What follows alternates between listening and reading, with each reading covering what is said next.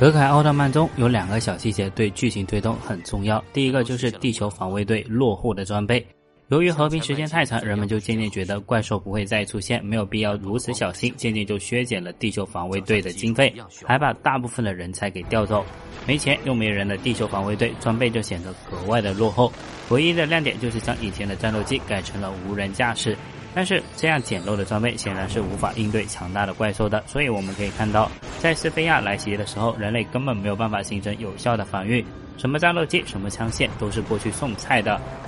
在斯菲亚袭击地球之后，人类立马就增加了对地球防卫队的建设。建设主要分为两点，其一就是人才的培养。之前训练学校的许多毕业生已经乘坐着飞船离开了地球，前往火星，人才出现了空缺，所以主人公宙大就有机会顺利的加入到训练学校当中。其二就是战斗装备的升级，主要是战斗机，除了以前胜利猎鹰号，还多了可以高速飞行的飞龙形态，以及两者相互融合，升级形成更加强大的狮鹫形态。